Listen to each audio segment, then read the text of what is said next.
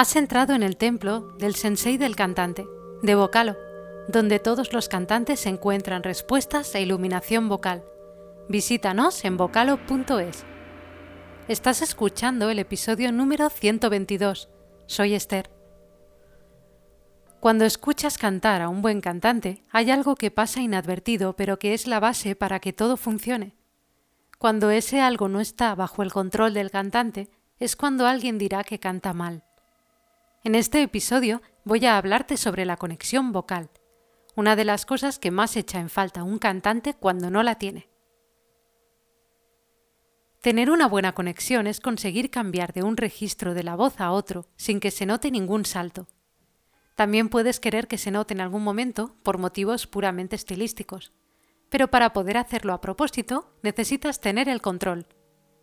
Que cuando quieras se escuchen los cambios de registro y cuando no quieras, no y para eso es esencial trabajar en tu conexión. ¿Qué necesitas para poder desarrollar una buena conexión? Te voy a contar un poco de anatomía vocal muy brevemente, solo para que entiendas mejor el concepto.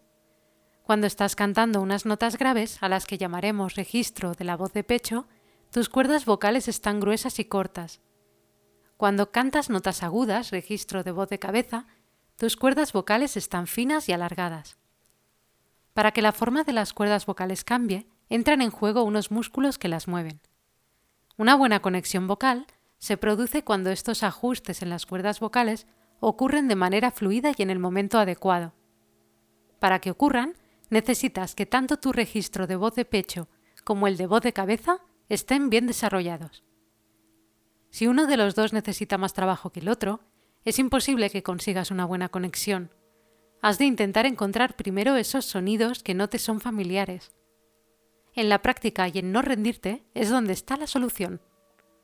Thomas Edison dijo, no, no fallé, solo encontré 10.000 formas que no funcionaron. Así que sigue su ejemplo.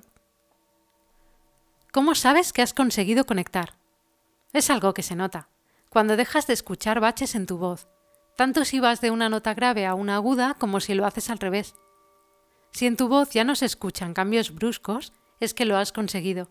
Ese no es el camino final, porque ahora toca fortalecer esa conexión. Esto quiere decir que tiene que seguir sonando conectado, tanto si utilizas mucho volumen como si utilizas poco. Quieres que tu voz sea dinámica, poder jugar con los volúmenes. Si al principio no te sale y solo lo consigues de una de las dos maneras, no cedas. Sigue esforzándote en desarrollar la otra manera, porque realmente va a ser algo esencial para convertirte en mejor cantante.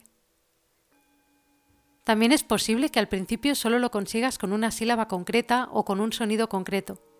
Y aunque pienses que con el sonido con el que lo has conseguido encontrar no vas a poder cantar y que no te sirve de nada, sí lo hace. Porque en esto del canto nada es trampa. Todo vale para conseguir el sonido que queremos, menos forzar la voz. Vale conseguirlo con un sonido, aunque sea un sonido inusable para cantar, porque eso te puede llevar a algo más usable si sigues practicando.